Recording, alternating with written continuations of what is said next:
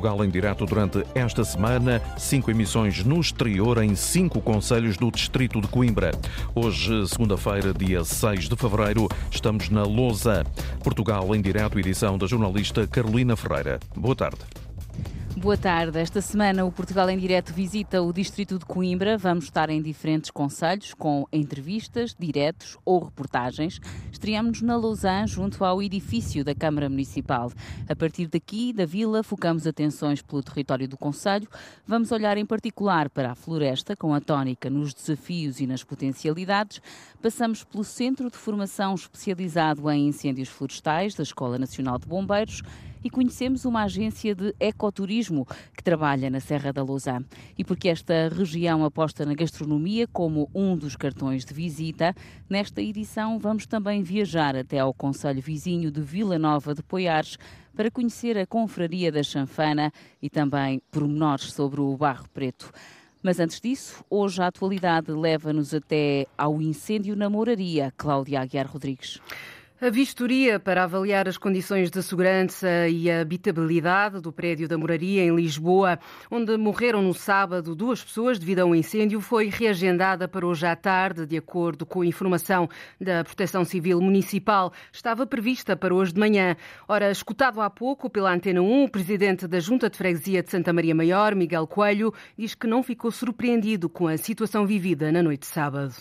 Toda a gente percepciona que há aqui uma sobrelotação de pessoas nestes prédios. Toda a gente percepciona que há aqui uma atividade económica que não está registada e, portanto, no mínimo não está legalizada, para não dizer ilegal. E, e, portanto, claro que muita gente a viver dentro do mesmo apartamento cria situações que não são confortáveis e que são potencialmente perigosas, que foi o que aconteceu agora. Portanto, teme que um cenário deste se volte a repetir mas claro que pode voltar a repetir. Estamos um bocado entregues aqui ao fortuno e infortúnio da, da situação.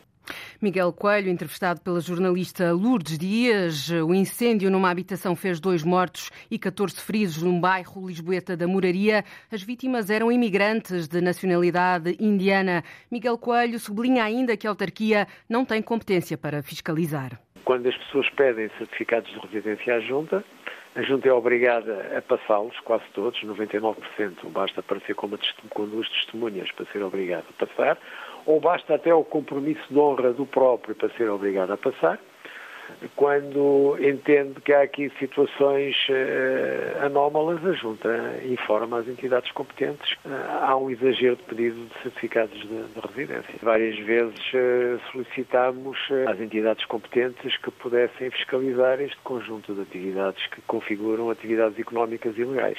E o Ministro da Administração Interna, José Luís Carneiro, esta manhã em Coimbra, garantiu que estão em curso as investigações, já foram realojadas 13 pessoas pela Santa Casa da Misericórdia. Para hoje também está agendado o atendimento dos cidadãos para saber que apoios vão poder ter e as soluções de residência. O Presidente da Assembleia da República, Augusto Santos Silva, já veio defender também hoje, numa mensagem deixada na rede social Twitter, que o incêndio da moraria deve servir para sacudir consciências, sublinhando que a habitação digna é um direito de todos. A Câmara de Odmira vai disponibilizar 25 lotes de terreno para a construção de habitação própria e permanente a jovens com idades entre os 18 e os 40 anos. O preço base por metro quadrado ronda os 10 euros. O autarca Helder Guerreiro diz que a ideia é levar para o território mais gente nova e fixá-los na região. Os jovens que estão agora em início de vida profissional no nosso território uh, possam ter, serem os primeiros também a ter acesso à habitação, na medida em que o acesso à habitação também permite que estes jovens possam pensar muito rapidamente também em aumentar a sua própria família. Do lado do emprego, uh, existe alguma capacidade de emprego no território. Do lado da habitação tem sido o maior problema, tem e continua a ser. Os jovens primeiro que tudo e desde logo, devem ser aqueles que devem ter primeiro acesso à habitação. E uma casa para todos é uma prioridade da autarquia de Odmira, que tem no terreno já várias soluções de acesso a uma nova habitação. Os lotes de terreno que a autarquia de Odmira disponibiliza agora só podem ser utilizados para a construção de habitação própria. Uma centena de trabalhadores está neste momento à porta da fábrica de componentes para calçados, em São João da Madeira. Esta manhã, os trabalhadores chegaram para trabalhar, mas encontraram as portas da fábrica fechadas. Os trabalhadores ainda não foram informados de um eventual processo de insolvência e, por isso, estão junto ao edifício à espera. Como deu conta a coordenadora do Sindicato Nacional dos Profissionais da Indústria e Comércio do Calçado, Malas e Afins, Fernanda Moreira. A empresa uh, mandou a semana passada alguns trabalhadores para casa, para férias, a dizer que não tinha trabalho. E depois, na sexta-feira, estavam, vieram meia dúzia de trabalhadores aqui fazer qualquer coisa e foram informados que a empresa ia encerrar e que não ia abrir mais. Hoje, realmente, os trabalhadores que nem sequer foram informados chegaram cá e está tudo fechado enquanto não tivermos uh, certeza de nada, os trabalhadores vão continuar aqui, porque o que eles querem neste momento é os papéis para se irem inscrever nos centros de emprego. Fernanda Moreira garantiu ainda que vai reunir com os trabalhadores e tentar o contacto com a empresa que ainda não deu entrada com o pedido de insolvência no tribunal.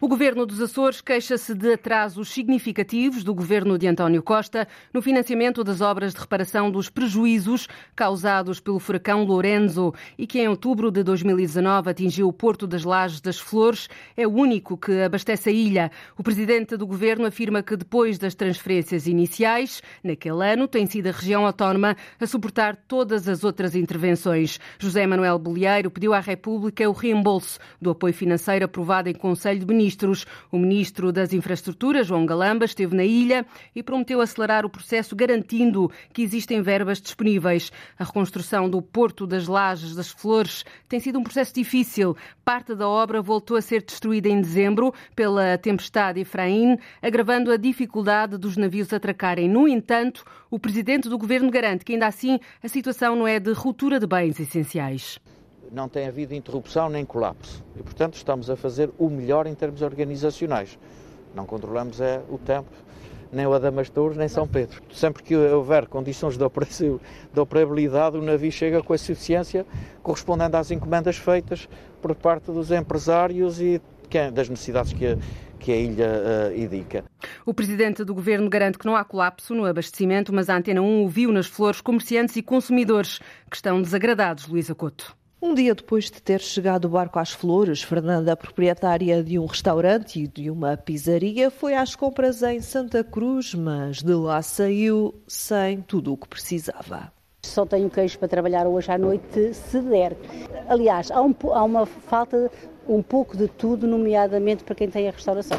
E para quem, como Marília, tem de abastecer quatro supermercados na ilha, a tarefa não é fácil. Este fim de semana as prateleiras ficaram bem mais compostas, mas o cenário da semana passada pode voltar a repetir-se. Não havia, não havia um vegetal, não havia fruta quase nenhuma, só umas maçãs e laranjas e peras, o resto não havia mais nada. Uma realidade que, garante Manuela, habitante nas lajes, está a impressionar os forasteiros que eram os turistas uh, que foram dirigiram-se a uma superfície comercial, que olharam para o que tinham à disposição e que disseram: "Oh my God, this is the end of the world". E não queremos que, os, que a Ilha das Flores seja conhecida como o fim do mundo, porque não é o fim do mundo. Pode não ser o colapso, mas para os habitantes da Ilha das Flores anda lá perto. A rede de cartórios notariais vai passar a estar disponível em seis novas localidades do país que até agora não tinham acesso.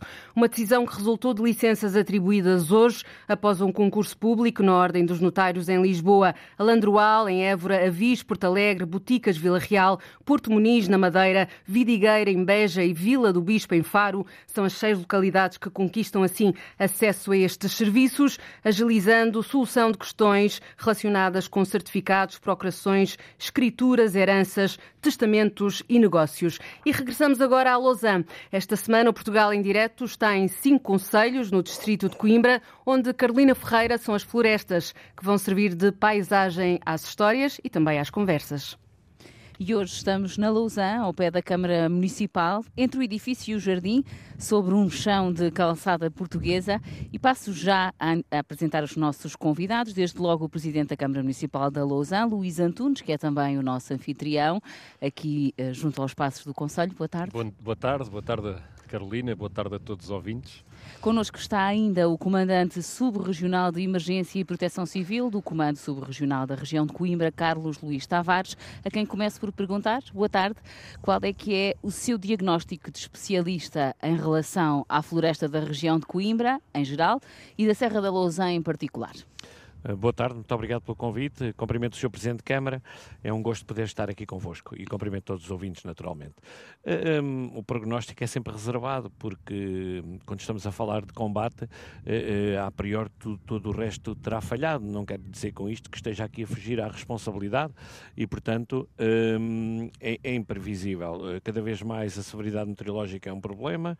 Ehm, a floresta não se vai conseguir alterar se não o fizemos em 40 anos para trás não é agora que vamos conseguir mudar isto tudo e, portanto, há aqui um trabalho longo para fazer um, de, de, naturalmente, ordenamento florestal que ainda não está feito, mas muito se tem feito eh, e, pelo menos, há um esforço grande dos autarcas no sentido de conseguirmos aqui, desde o ano 2017, um, fazer, fazer essa gestão de combustível e aqui na Serra da Lausanne temos feito, ainda a semana passada queimávamos aqui uh, uma, parcelas de combustível para no, no verão podermos ter o trabalho, o nosso trabalho facilitado.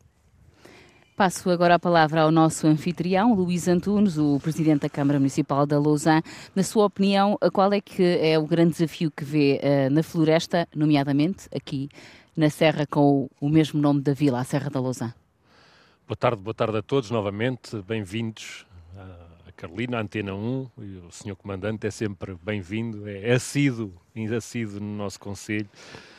Uh, a floresta, a nossa Serra da Lausanne, é um manancial muito grande de oportunidades. Mas claro que traz uh, grandes desafios também, uh, a vários níveis e desde logo no que diz respeito à proteção civil, à segurança em primeira, em primeira instância daquilo que é o património natural, aquela mancha florestal, mas também depois nas várias outras dimensões, na segurança de pessoas e bens, porque é também uma área fortemente procurada, e também com pequenas aldeias, eh, pequenas aldeias no seu seio, o que uh, acresce em termos de desafio relativamente a possíveis ocorrências desta natureza. E, portanto, é de facto uma área de grandes oportunidades, é uma mancha muito importante, um ecossistema muito relevante a vários níveis, uh, em termos paisagísticos, em termos ambientais, em termos daquilo que é a sua história e aquilo que é a identidade da região. É uma montanha que, no âmbito nacional, tem uma relevância também em termos daquilo que é os maciços montanhosos do nosso, do nosso país e, portanto, é de facto um património que importa preservar. O Sr. Comandante referiu e bem que há um conjunto de situações, nomeadamente no que diz respeito à melhor gestão da paisagem, naquilo que diz respeito aos espaços florestais, que é um processo lento, eh, que temos que recuperar um atraso, porque de facto no nosso país não houve de facto um investimento ou uma intervenção tão estruturada como deveríamos ter tido. Uh, no entanto, estão já uh, no terreno algumas ações, nomeadamente aquilo que diz respeito aos condomínios da aldeia, no que diz respeito à ação na nossa Serra da Lousa Uh, agora, mais recentemente, a constituição de uma área de, integrada de gestão da paisagem. São tudo uh, medidas que nós consideramos muito importantes para conseguirmos ter essa gestão mais eficiente e eu diria mais resiliente, mas também com potencial uh, muito maior em termos até do seu, do seu potencial económico. são ações muito importantes para além daquilo que é hoje, na minha opinião, no que diz respeito depois à, à ação de combate, uma, uma, uma ação mais integrada, mais estruturada, mais organizada, que nos eh, conferem a todos, eh, apesar de sabermos que nunca teremos todos os meios nem todos os recursos, nem naquilo que é a prevenção, nem depois no combate, mas nos conferem mais confiança relativamente a possíveis ocorrências e à preservação que todos ansiamos nesta, nesta de, de, todas as manchas florestais, mas em particular da nossa Serra da Lousa. Dizer-lhe uma, uma... Poderemos detalhar mais à frente alguns Uma outra dimensão da, da, da, do uso do potencial da serra é aquilo que diz respeito ao turismo ativo, ao turismo natureza. A Serra da Lousa é bastante procurada e acho que é também uma boa forma de promover até uma vigilância e, uma, e um uso, um uso que tem essa, essa, essa vantagem também de vigilância. Isso mesmo, falaremos permanente. então mais à frente. Depois desta primeira ronda, é a hora da ligação em direto, em plena Serra da Lousã, mais concretamente no aeródromo, está localizado o Centro de Formação Especializado em Incêndios Florestais da Escola Nacional de Bombeiros. É lá que está a repórter Diana Craveiro. Diana, quais são os cursos que estão atualmente a decorrer? Segurança e comportamento de incêndios rurais e também de gestão de operações em incêndios rurais. Os formandos saíram há pouco para a hora de almoço e comigo tenho Verónica Catarino, que é coordenadora do curso Formação Especialidade em Incêndios. Estes são apenas dois dos cursos que são dados aqui nesta escola. Que outro tipo de formação é que há? Nós, aqui no Centro de Formação Especializada em Incêndios uh, Florestais, uh, temos cursos de ingresso e acesso na carreira de bombeiro voluntário, bem como cursos para formação quadros de comando, oficial bombeiro, e também uh, cursos, portanto, formação de aperfeiçoamento técnico, onde se inclui, nomeadamente, um dos cursos que temos cá hoje, de segurança e comportamento de incêndio rural, assim como outros cursos de aperfeiçoamento técnico para apoio nos teatros de operações em incêndios rurais. Um, também damos formação de formadores, ou seja, nós formamos também neste centro formadores uh, da Escola Nacional de Bombeiros que lá fora, nas unidades locais de formação, que são centros onde ministram a nossa formação, eles ministram a sua formação a bombeiros, digamos que uh, estão uh, nos corpos de bombeiros ou que ingressam nos corpos de bombeiros. Além de, de, deste tipo de formação, há também aqui uma forte componente de investigação. Uh, portanto, a Escola Nacional de Bombeiros tenta acompanhar os desenvolvimentos a nível da investigação científica, logicamente adaptando uh, algumas questões, nomeadamente a nível operacional, para a nossa formação, para ajustar os nossos conteúdos uh, de formação, nossos conteúdos pedagógicos, digamos assim. para além disso, nós participamos em projetos, nomeadamente projetos nacionais, financiados pela FCT, e também projetos europeus. Neste momento, nós estamos dentro de um projeto europeu que é o designado FAER-RES e temos também projetos nacionais em que estamos envolvidos, o Evacuar Floresta, eh, e também participamos eh, no apoio ao Interface Segura e outro projeto que é o Action Safe. Alguns deles, portanto, o Evacuar Floresta e o. Um, a Interface Segura são projetos da Universidade de Coimbra uh, e o uh, Action Safe é um projeto da Universidade do Porto.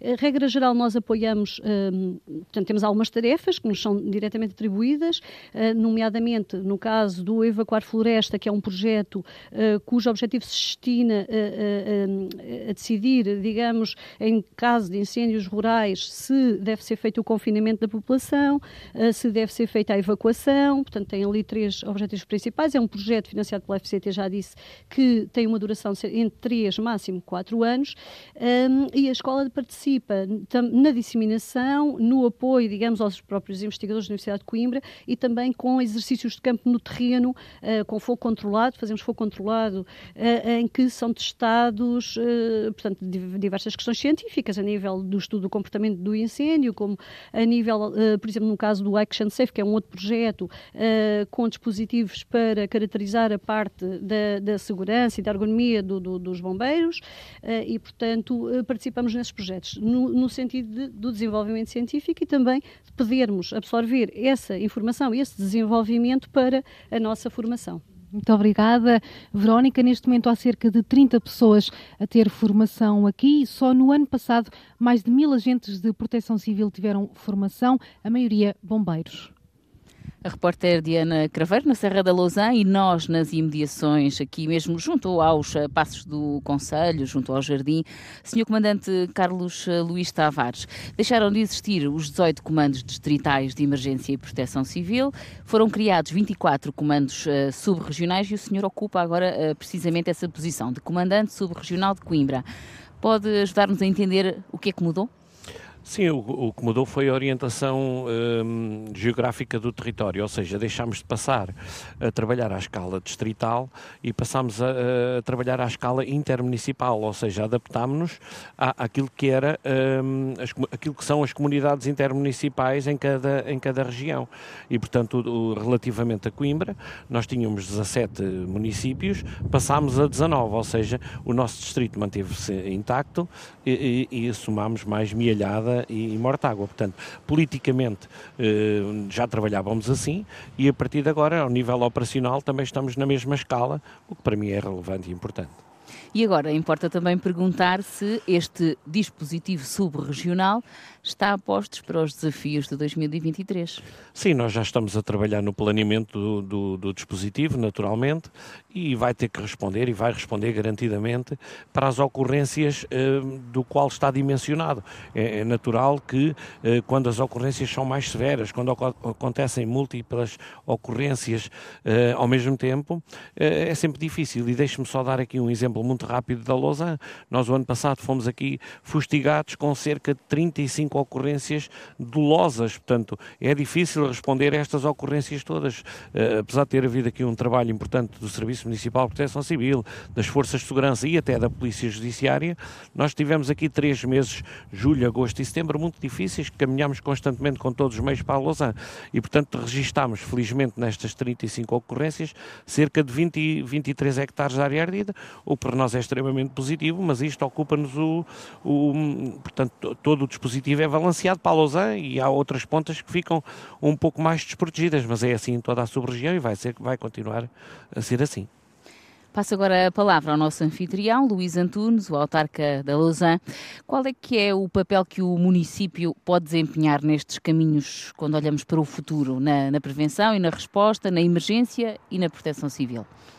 São vários. Uh, tem as duas dimensões naquilo que diz respeito à prevenção, para além do apoio a ações que são desenvolvidas pelo ISNF e pelo Serviço de Proteção Civil, agora pelo Serviço Subregional de Proteção Civil, fazemos também nós, para além das ações que já referi, da gestão integrada de paisagem, de condomínios da aldeia, fazemos também nós a contratação de um conjunto de serviços alargados no sentido de mitigar riscos e diminuir eh, o potencial, de, a dimensão desses dessas possíveis ocorrências e, portanto, de criar as melhores condições de proteção de pessoas e bens e, portanto, todos os anos temos feito essas ações, para além de um conjunto de outras, eh, de outras ações menos visíveis, tem a ver com o ordenamento de território e com algumas regras que são implementadas em função destas circunstâncias da proteção civil.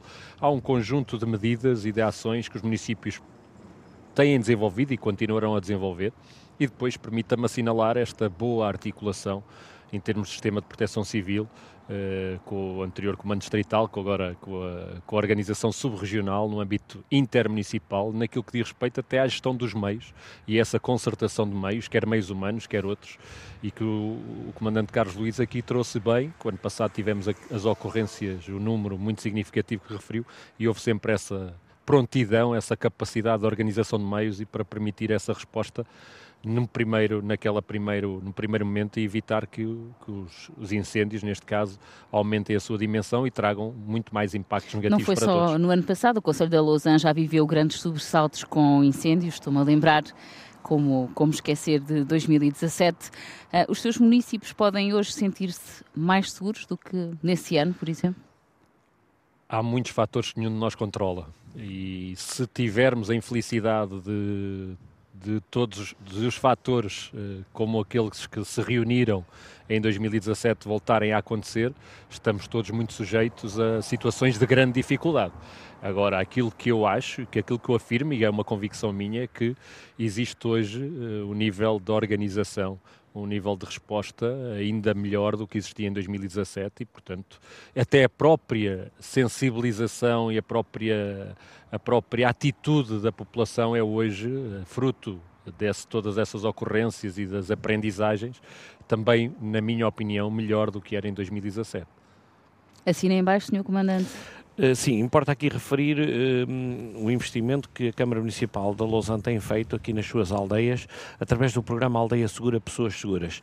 Este programa vem, nasceu depois de 2017, em que nós, em que tem havido aqui um esforço do Serviço Municipal de Proteção Civil de uh, que as pessoas se sintam mais protegidas, proteger as pessoas e proteger também os seus, os seus bens. Saber para onde é que se devem dirigir, ter o local, o local mais seguro, uh, onde possam permanecer até à chegada de meios. Portanto, a sua autoproteção. E isso tem sido um trabalho que tem sido feito. Agora, como disse o Sr. Presidente, e bem, subscrevo na íntegra, uh, há, há condicionantes que nós não dominamos. O importante é que as pessoas não se esqueçam do ano 2017.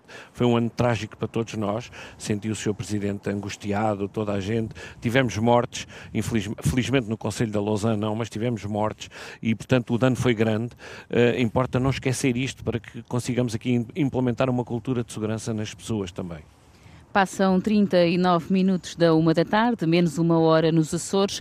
A Serra da Lousã é também um ponto de atração turística. Aqui no Conselho há um projeto de ecoturismo que quer dar a conhecer a Serra através de passeios. A repórter Diana Craveiro foi acompanhar uma dessas viagens. Look, look, look, there is a, there. São passeios de jipe com turistas pela Serra da Lousã à procura de veados. Look, look, look, look. Two males with big antlers. You see it? O Green Deer, veado verde, surgiu pelas mãos de Alfredo Mateus, que percorre a serra há mais de 30 anos. O projeto começou em 2019 e quer mostrar a flora e fauna da serra, mas em especial o veado. Ao longo deste tempo todo eu fui conhecendo muito bem esta serra e fui ficando cada vez mais apaixonado pela serra pelo que ela tem, pelo seu potencial. Acompanhei todo o processo de reintrodução do veado, porque este veado que nós estamos agora, estes veados que encontramos, já são uma reintrodução. Eles extinguiram-se há cerca de 100 anos atrás e, entretanto, na década de 90, iniciou-se um programa de reintrodução da espécie. Sabe qual é que é o estado agora? Dos 120 animais inicialmente introduzidos, neste momento há mais de 3 mil.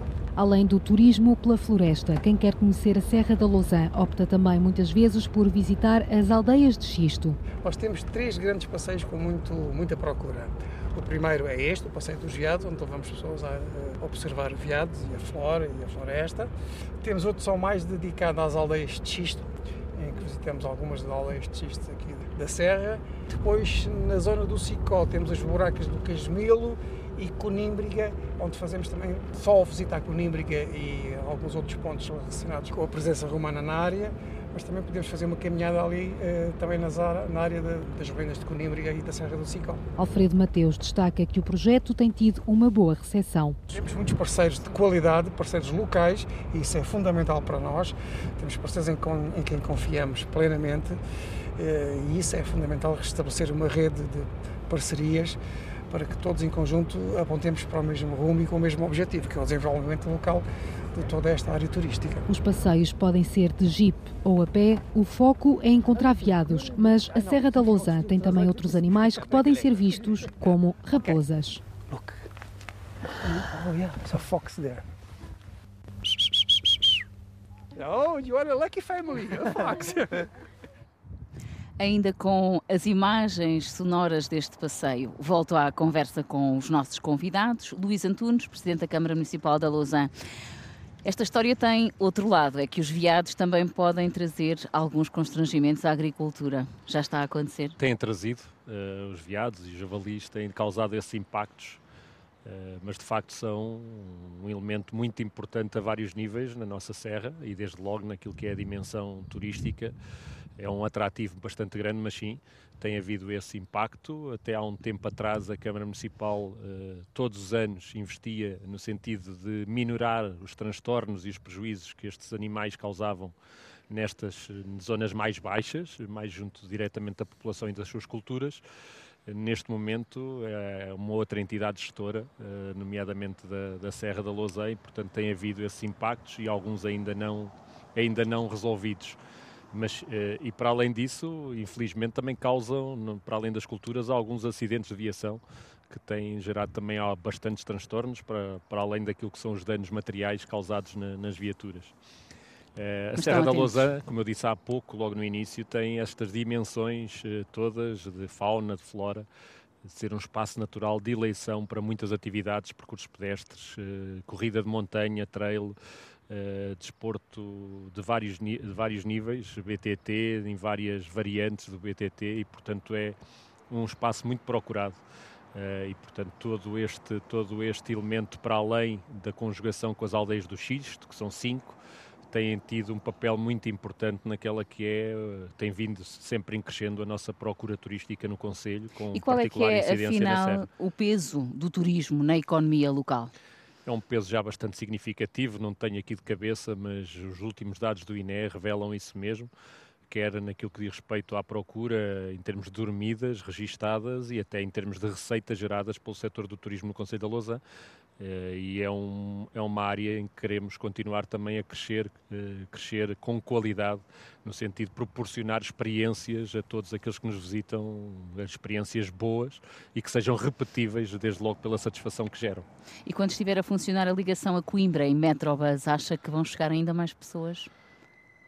É, eu penso que sim, nomeadamente tirando partido daquela que é a notoriedade, a atratividade que Coimbra tem em vários mercados, eh, em termos de fluxos turísticos, e eu penso que com a entrada em funcionamento do sistema de mobilidade do Mondego, que claramente será possível a todos aqueles que se dirigem a Coimbra virem a Los Angeles, frutar destas, destas uh, belezas naturais e não só, da nossa gastronomia, de um conjunto de serviços públicos e privados, uh, de forma muito simples e com um, um, um serviço de transporte de qualidade, com conforto e segurança e, portanto, acho que é... E, ambientalmente correto, porque é um modo de transporte elétrico e um transporte coletivo e, portanto, pensamos que também terá essa dimensão de reforçar a atratividade em termos turísticos, nomeadamente naquilo que são os movimentos, os fluxos turísticos que se dirigem, em primeira instância, à cidade de Coimbra. Comandante Subregional de Emergência e Proteção Civil uh, do Comando Subregional da região de Coimbra. Agora uh, demora um bocadinho, um bocadinho mais, mais. A, a, dizer a seu cargo, Carlos Luís Tavares. Quais são, na sua ótica, os grandes desafios deste território nos próximos tempos? Eh, nós debatemos aqui com, no nosso, na nossa região de Coimbra e Lausanne, eh, naturalmente, que é o espelho visível disso também. É, o, grande, o grande desafio é o interface urbano-florestal. Portanto, nós temos aldeias, como o Sr. Presidente disse muito bem, eh, no meio da Serra da Lausanne. Portanto, há aqui um interface muito grande entre, entre a floresta e, e portanto, fruto de outros tempos, algum desordenamento uh, territorial e também florestal. Portanto, os desafios é defender as pessoas. Eu estava aqui a ouvir. Uh, atentamente o Sr. Presidente de Câmara, quando ele falava no turismo, o turismo para o Sr. Presidente é fundamental aqui na Lausanne, para mim é mais uma, para nós, Proteção Civil, é mais uma preocupação, porque vamos ter mais pessoas na Serra, vamos ter que, vamos ter que as proteger, vamos ter que salvaguardar, não é? E, portanto, tudo isso para nós uh, temos que ter sempre em conta, é um desafio a ter em conta. Portanto, uh, nesse sentido, que caminhos é que acha que a Serra da Lousã ainda pode trilhar? Uh, de que modo é que pode ainda progredir para melhorar na prevenção contra incêndios? É, é, continuarmos o trabalho que temos vindo a fazer. Portanto, uh, o município de Lausanne já, já, deu aqui um exemplo, eu diria que é um exemplo nacional. Tem, tem um sistema de notificações SMS que notifica as pessoas nessas aldeias e, portanto, avisá-las uh, do risco que podem vir a correr nos, nos, nos, próximos dias, seja que tipo de risco forem, mas é continuar na prevenção, continuar a apostar numa cultura de segurança, dizermos às pessoas que uh, há, há, há, condições que não dominamos e que vamos continuar a ter grandes incêndios. Portanto, não vale a pena estar aqui a dizer que não vamos ter. Vamos ter, certamente que iremos ter. O fogo faz parte da cultura, da nossa cultura e, portanto, uh, quando não é controlado, é, é mais difícil de conter e as pessoas têm que estar protegidas. Portanto, garantidamente continuar a apostar na aldeia segura pessoas seguras, para que as pessoas se sintam seguras e os seus bens também. Fazermos vários treinos, vários exercícios, no sentido de conseguirmos garantir a segurança. E acha que as pessoas estão hoje mais despertas, mais sensíveis para essa temática?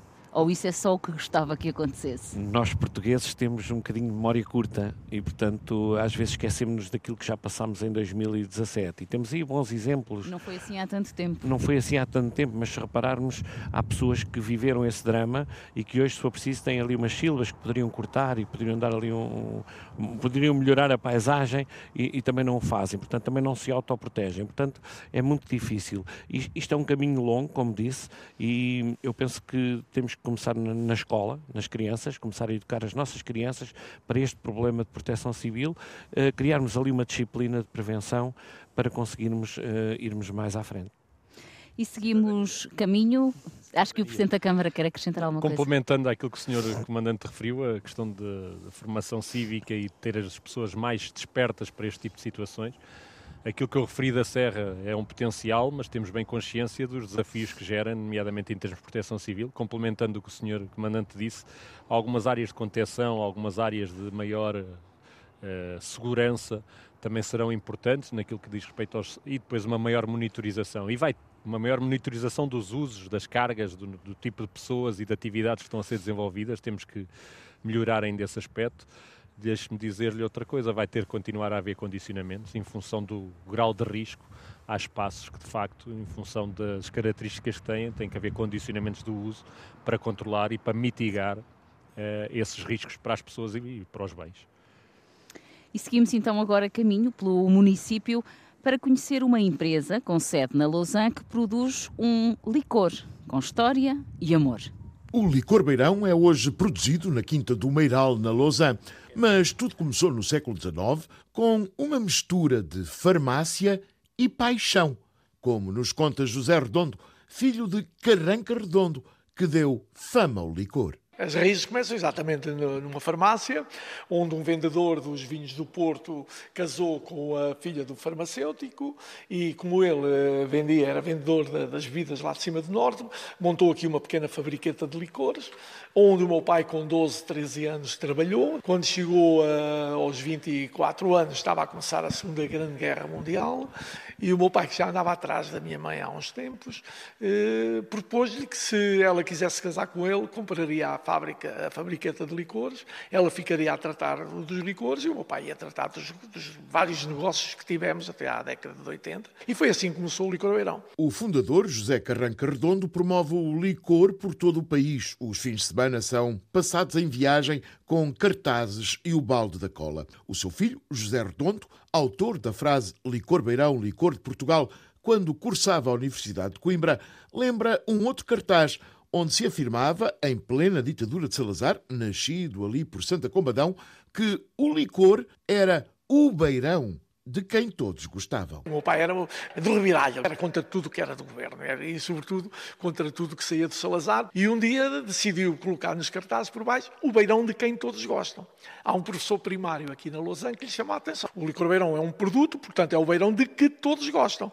Quem refere-se a pessoas. Ah, não, não, mas é isso mesmo que eu quero. Então foram fixados em todos os países muitos cartazes a dizer o beirão de quem todos gostam. O meu pai utilizava muito o humor para desenvolver a marca Licor Beirão e, e, sobretudo, a polémica. Batizado em 1929 como Beirão, em homenagem ao Congresso Beirão então realizado, o licor é segredo bem guardado. O fabrico continua em grande medida artesanal e com produtos da própria quinta, onde é produzido. Nós procuramos continuar a fazer isso mesmo. Ainda agora sou eu e um dos meus filhos mais novo que pesamos as plantas, que as preparamos, que as mandamos para os alambiques. Portanto, o licor beirão continua a ser feito. Aliás, os, os, próprios alambiques têm mais de 50 anos. Nós continuamos a ser muito tradicionalistas nisto.